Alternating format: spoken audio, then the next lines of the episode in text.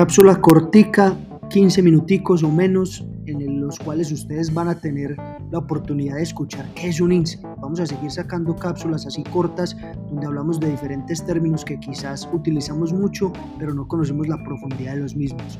Cuéntenos qué les parece, si hay alguna otra temática que les gustaría que abordemos durante las próximas semanas y bueno, disfrútense estos 13 minuticos, 14 minuticos que tenemos aquí de podcast. No sé si les habrá pasado tener algún cliente con el que van tejiendo relaciones, con el que van afianzando lazos, con esa persona que ustedes en algún punto ya sienten que sí es su cliente, pero que adicionalmente pasó a ser su amiga o su amigo. Nosotros sí nos ha pasado y esta semana tuvimos una conversación muy bacana con, con esta persona o con una de estas personas y, y, dentro de esta conversación pues había una gran pregunta y era de acerca del propósito superior, un tema que nosotros pues tocamos permanentemente, de la relevancia del mismo, de cómo esto nos hace levantar temprano y acostar tarde, pero entonces nos hicieron una pregunta puntual y fue cómo llegaron a ese insight ese término, esa palabra nos estuvo rondando durante los días posteriores, la palabra insight. Y, finalmente pues eh, nos decidimos a preguntar por redes sociales, a preguntarle en diferentes reuniones pues a, a clientes, amigos, partners, aliados, si conocían la importancia de los insights, si conocían para qué servían, si sabían cómo encontrar uno, eso parece, pareciera como como un mito inclusive en algunas, para algunas personas, porque es un término también que hemos visto que, que, la gente emplea mucho, pero que quizás no tiene el conocimiento completo de lo que implica utilizar ese término, que ya por ser un anglicismo, pues de entrada es ajeno a nosotros. Entonces, luego de, de todas esas preguntas y esos cuestionamientos, nos decidimos hacer esta cápsula, hacer este, este podcast corto, concreto y puntual para contarles un poco a ustedes sobre qué es un insight, dónde se encuentran, para qué nos pueden servir, cuáles son algunas técnicas que nos pueden ayudar para volvernos mejores en la búsqueda y en el, en el encontrar patrones dentro de un proceso de investigación de negocio. Y, y, es una primera cápsula de diferentes que vamos a sacar sobre algunos términos que se utilizan en el mundo emprendedor, en el mundo empresarial, que quizás pues utilizamos indiscriminadamente sin saber a qué se refieren puntualmente, porque pues ahorita es muy fácil compartir información y, pues definitivamente hay algunas palabras que de verdad merecen la pena comprender un poco de qué se tratan y la profundidad de las mismas. Entonces la gran pregunta para empezar, si has escuchado esa palabra, insight, de pronto si trabajas en alguna agencia de mercadeo, si, si quizás has estudiado alguna carrera afín al tema de desarrollo de negocios, inclusive si estás orientado por la psicología organizacional o bueno, si te gustan los temas de negocios, es muy posible que hayas visto ese término en alguna red social o en algún contenido. La gran pregunta es, ¿eso qué es? ¿Qué, qué es un insight? ¿Será un conjunto de datos que yo puedo recopilar y tomar una decisión a partir de allí? ¿O, será que eso es verdaderamente el santo grial del el desarrollo de negocios? Pues para tener una, una definición que nos ayude a unificar criterios, una definición muy puntual y que nos gusta mucho a nosotros, es un insight es una, un hallazgo, es una conclusión reveladora de la cual parte una gran solución. Todo gran modelo de negocio, toda gran campaña, toda gran decisión, primero partió de una gran conclusión. Primero partió, por supuesto, entonces de un insight. Un insight entonces son esas verdades que pueden ser comprobables también con datos, que podrían ser inclusive relacionadas a los comportamientos humanos. Y es muy importante ser claros en este punto. Preguntarnos entonces, ¿para qué yo como líder de una organización y de una empresa, de una compañía, de un emprendimiento, me sirve conocer los comportamientos humanos? Pero por supuesto que sí me sirve conocerlos porque me interesa entonces saber por qué me compran, qué es lo que más valora mi cliente y cómo demuestra que lo valora. ¿Qué es lo que no le gusta? ¿Qué le genera disgusto? ¿Qué le genera ansiedad? ¿Qué, ¿En qué momento es importante generar determinadas emociones? ¿Cómo se sienten con respecto a diferentes tipos de contenido? ¿Será que les gusta más determinado canal de comunicación que otro? Entonces, esos, ese tipo de, decisiones o de hallazgos pues son de comportamientos humanos.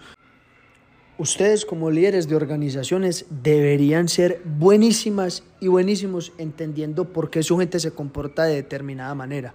Entonces los insights nos sirven pues puntualmente para conocer esas causas de comportamiento, para conocer cómo podría responder esas personas o esos, esos grupos de interés a determinados estímulos que genere eh, mi compañía, mi emprendimiento nos podría servir también, por supuesto, para tomar unas decisiones más acertadas, para, para no dar tantos pasos en falso, ¿sí? Y para, por supuesto, ser coherentes con esa intención de innovar. Aquí, pues, en, algún momento hemos conversado sobre ese tema de la inconsciencia al momento de, de, pensar en estrategias de innovación sin tener siquiera todavía determinada una estrategia primero, lo cual pues es un poco incoherente. Pero entonces, en, para esas tres cosas consideramos que son supremamente útiles los insights. De nuevo, el, el, digamos que el resumen general de estos tres puntos sería para tomar decisiones mucho más acertadas en materia de comportamientos, en materia de estímulos y en materia de, de la coherencia con la intención de innovar. Lo siguiente que podríamos empezar a desglosar y a definir es entonces cómo se encuentran los insights, qué requiero yo como, como líder de una organización o como desarrollador de negocios para, para conseguir un insight o para encontrarlo. Lo primero y muy, muy importante es tener una capacidad de apertura mental. Nosotros regularmente diseñamos una estrategia, una campaña, una solución, un servicio, pensando netamente en lo que me encantaría diseñar o en lo que me encantaría llevar a la realidad. Yo quisiera que mi marca se vea con estos colores, con este tipo de letra, con esta, eh, esta simbología, que se comunique de esta forma, pero estamos teniendo en cuenta las opiniones de los clientes, estamos teniendo en cuenta al público a quien nos dirigimos. Normalmente diseñamos es pensando en lo que nos gustaría solamente a nosotros y pensamos que la solución a esos problemas que identificamos o que pensamos que hemos identificado, ni siquiera las testeamos o, o, hacemos un ejercicio netamente informativo y de retroalimentación con los clientes para conocer y validar si estamos siendo acertados o no. Entonces es importante que tengamos esa capacidad de apertura mental para poder escuchar lo que tienen para decirnos los grupos de interés donde estaremos buscando los insights. Recuerden que estamos buscando elementos que no son obvios. Los insights no están a la vuelta de la esquina seguramente. Hay que hacer un trabajo juicioso de observación y por ende entonces esa capacidad de, de apertura mental pues es vital para esperar lo inesperado.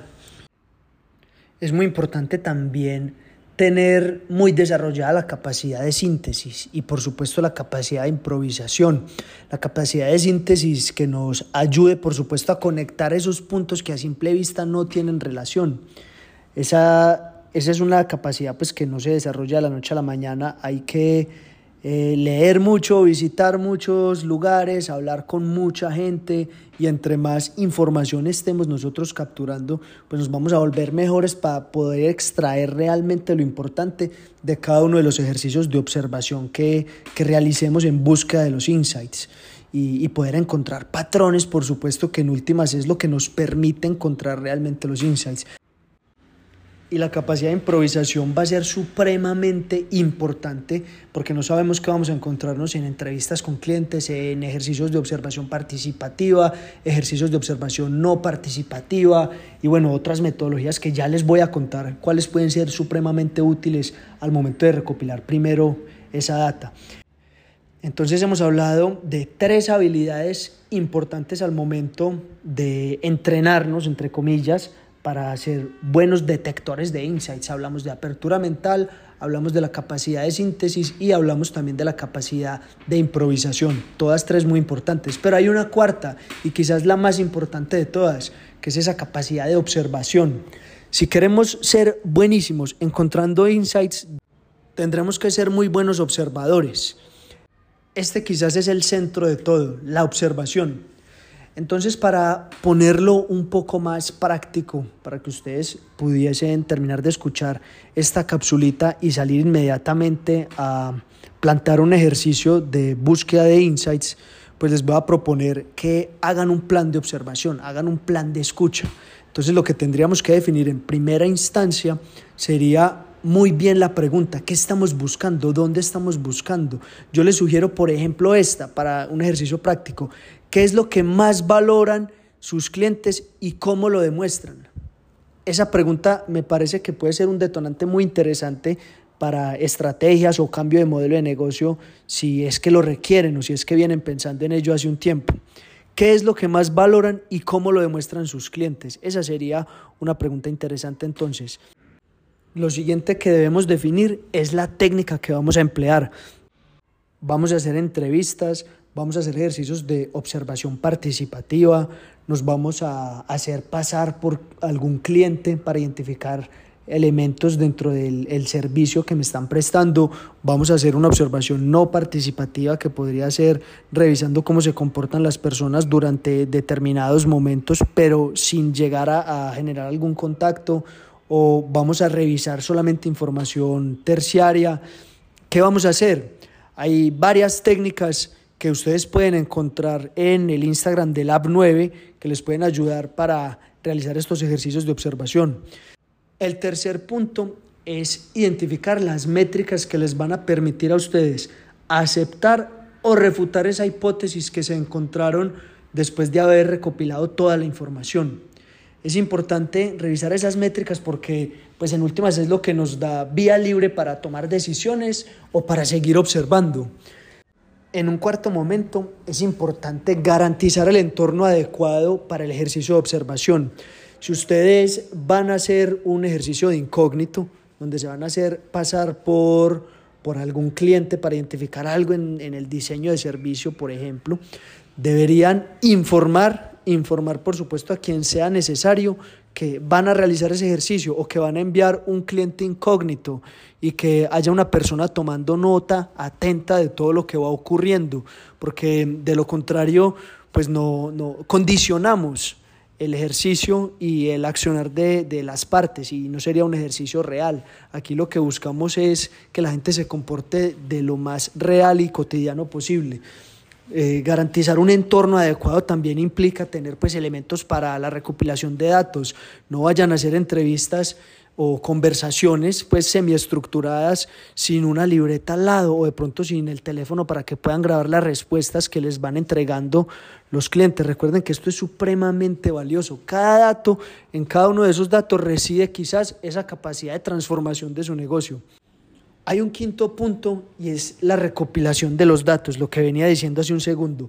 Esa recopilación de los datos es casi tan importante como la consecución de los mismos.